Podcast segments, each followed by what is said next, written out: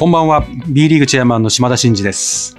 島田のマイクはバスケットボールキングのコンテンツとして毎週木曜日に更新をしております。ちょっと鳴らしていいですかね？ちょっとシュールな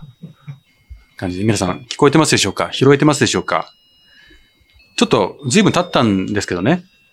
ハッピーバースデーってことで、バースデーカード音付き。選手より元気な島田チェアマン祝50歳ということで、ありがたいじゃん。嬉しいですね、なんかね。ちょっといろんなメッセージも書いていただいてるんですけど、たくさん書いてあるんで、そこちょっと時間の関係で読めませんが、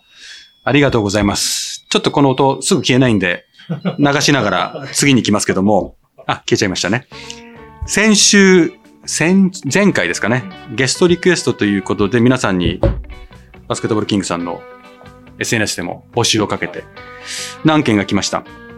ちょっと順次タイミングを見ながらということなんですが、到着したものからお話をさせていただくと、えとみほさんが、オリモ本書評、ゲストリクエストもしてもいかがですかとか、チェアマンから見るチアについて聞いたことないのでテーマで面白いなと思いました。チアに関しては私それなりに思いはありますよ。全く聞いたことがないのいや、ここで急に力強くなると 大丈夫かっていう感じになりますけど、ね、過去にはプロ化をしたりね、チェア、チェアをやったりとか、そういう意味では選手だけじゃなくてそこもっていう思いはあるので、ちょっとどっかでね、チェアについて語ってみたいと思います。はい。そしてゲスト希望で川瀬直美さん、五輪映画監督をいかがですかと。で、広瀬さん、ね、広瀬さん、応援キャプテンもゲストにいかがでしたでしょうかと。まあ、ラグビー、KH1 などにも興味あるんで、そういった話をしてみてはいかがですかということで、4件ほど来ました。ちょっと今、この4件に対してすぐ、じゃあ次っていうわけにいきませんけど、ちょっとこの辺も加味して、今後やっていきたいなと思いますんで、よろしくお願いします。まあ、島田のマイクで扱ってほしい話題、呼んでほしいゲストのリクエストを、またね、バスケットボールキングのツイッターでやってますんで、えーご意見、ご希望があればいただければなと思います。はい。で、それでは、島田のマイク、スタートです。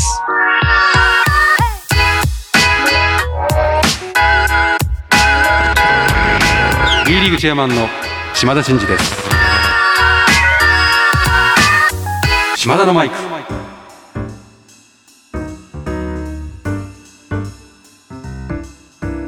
いよいよ、B リーグもついに、トトに追加していただくことになりました。ありがとうございます。急に当然追加されたわけじゃないと思うんですよ。いきさつとかもともとはですね、結構時間を要してましてですね、ちょうどこのバスケ改革を行ってた時のおよそ5年前に、バスケットボール議員連盟っていうのが立ち上がった時に、初代チェアマンの川淵三郎さんが、ぜひやってほしいと。サッカーもこういうふうにやってるし、バスケもぜひ混ぜてほしいというような話をしたのがスタートですね。そこから。とはいえ、やはりこの法律を変えてトトに加わるっていうのは、もうそれなりの話なので、まだスタートしたばかりの B リーグは社会的に評価をされてるタイミングではなかったし、何年かやってしっかり運営していけることが確認されたら検討できるかなぐらいのまだ緩いところからスタートしたんです。じゃあ今回選ばれたの、うん。じゃあ安定的に開催できるプロリーグだよねっていうことをちょっと認めてもらったみたいな。そういうことなんです。ですから、いわゆるこのスポーツ振興投票法、トト法が改正されてバスケットが加わったっていうことは、当然ここで挙げられる財源ですね。これはオリンピック後のスポーツ財源がどんどん縮小していくってことに対してどうやって国は支援していくんだっていうことに対する一つの、まあ、会でもありますし、我々が加わることによって、その、売り上げが上がった分、いわゆるスポーツの財源に回っていくということで、スポーツ界に対する、まあ、経済効果がありますというのは一番なんですけど、我々バスケット界も当然収益的に恩恵を受けていくっていうのもありますが、まあ何よりも今最初に話した通り、今回このトト法でバスケットが認められたってことは社会的なバスケットの一定の評価が得られたってことを意味するんですよね。これはでかいかなと。うん。いわゆるサッカーは当然のことながら2001年に、いわゆる日韓ワールドカップの前年にトトがスタートして、およそ20年経過してますけど、いわゆるその大先輩の J リーグに、まあ、事業的に肩を並べたということではないですけど、その社会的プレゼンスとしては横軸に並んだということも鑑みると、バスケット界にとっては大きな意味があるかなと思いますね。競技としてバスケットボールが面白いよっていう以外に、うんリーグとして認められたっていう。いや、そういうことですよね。ですからまあ、私はたまたま今ね、こういう4月1日にチェアマンになって、いろんな議員の先生方に対して調整であったりとか、議員会館でプレゼンをしたりとかっていうことをいろいろしてきたんですけど、まあそれも最近の話で、もうスタートの川淵さんから大川さんから、もう今まで多くの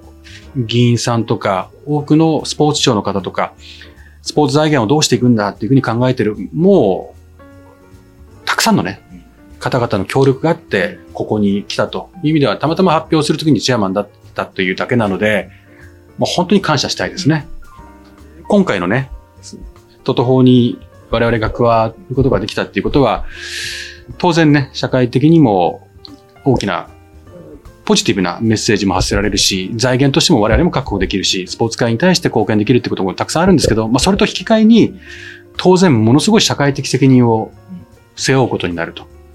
当然安定した試合の開催、レギュラーシーズンの開催を求められるし、うん、つまり、クラブの経営もある程度安定していかなきゃいけないし、リーグ運営も安定していかなきゃいけない。多くの方々が投票していくときに、試合運営が万が一おかしくなったりとか、本当に八百長であるとか、不正であるとか、そういったことが起こったら本当に大変なことなわけですよね。ですから、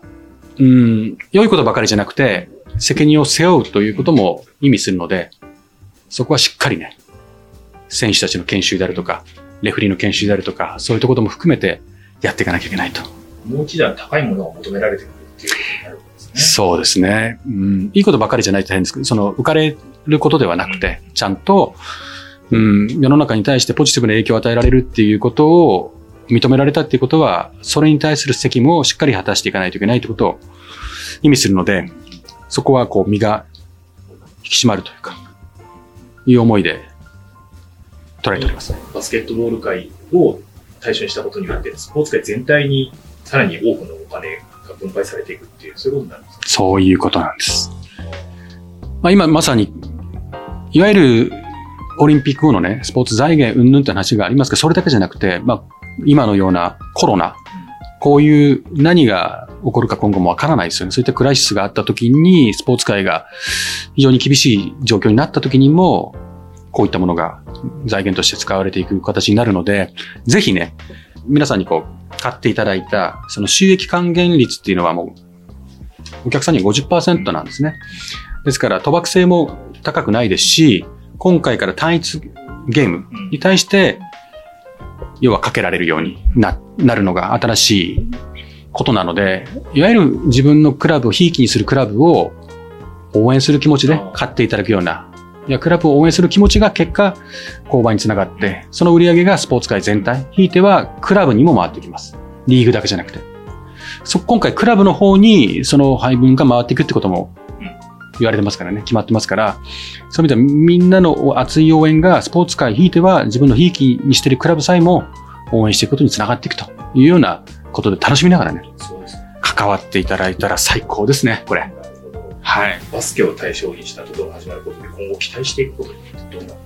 そうですね、2022年、23年シーズンからスタートする予定なんですよ。はい。実は、まあ、早くややりたい気持ちはあるんですけど、実はあんま時間ないんですよね。そうですね。これから、いわゆるそのシステムの構築であるとか、その販売であるとか、仕組み自体を、まあ、大体決まってますけど、もう一回詰めていかなければいけないこともありますし、いわゆる不正行為であるとか、その通報窓口とかね、その相談窓口とかそういったものも作って、いわゆる社会的責任を果たしていくためのインフラも整備していかなきゃいけないとか、もう本当選手研修とかいっぱいありますよね、やらなきゃいけないこと。だから事実上準備はもうすぐに始まっていくような状況なので、早くやりたい反面、時間が実はないと。ちょっとね、ここら辺の担当のスタッフも、我々も用意していかないと、大変かなと思ってますね。うん。いや、私も他のね、テコンドーであるとか、他のいろんな競技に関わったりとかした経験もあるので、やはりリーグであるとか協会によって、財源のレベル感っていうのは本当ピンキリなんですよね。ですからスポーツ館全体に対してこういうことが財源回っていくっていうのは本当に助かると思うんですよ。うん。アスリートの未来にも影響することですから、そういう意味では、その喜びと責任をかみしめて、しっかり努めていきたいと思います。はい。財源増えるといいな 日本のためにね、財源増えるといいんで、皆さん協力してくださいね、ファンの皆さんね。島田のマイク。トトの話、ちょっと力強くね、熱量込めて話しちゃいましたけど、そろそろエンディングの時間がやってまいりました。しかもちなみに、運とかは強い方なんですか？運は強いですね。でもね、運は強いんですけど、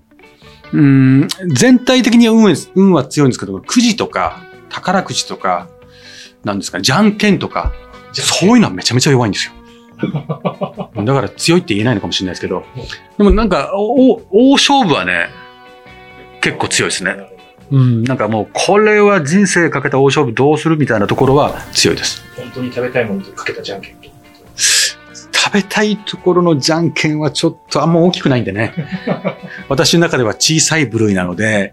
そこは弱いです。大体こうなんか勝ったもんが何か食べれるとか、そういうのは、うんまあ、ほぼ負けますね。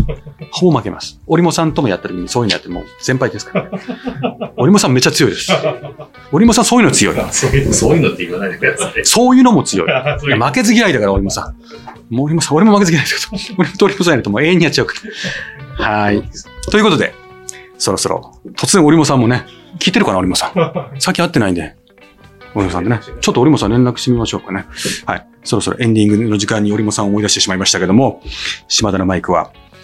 リスナーのあなたからのメッセージを受け付けております。私への質問、企画のリクエスト、お悩み相談、そして一番得意な暗算祈願の依頼まで何でも構いません。宛先は概要欄に載せておりますので、あなたからのお便りお待ちしております。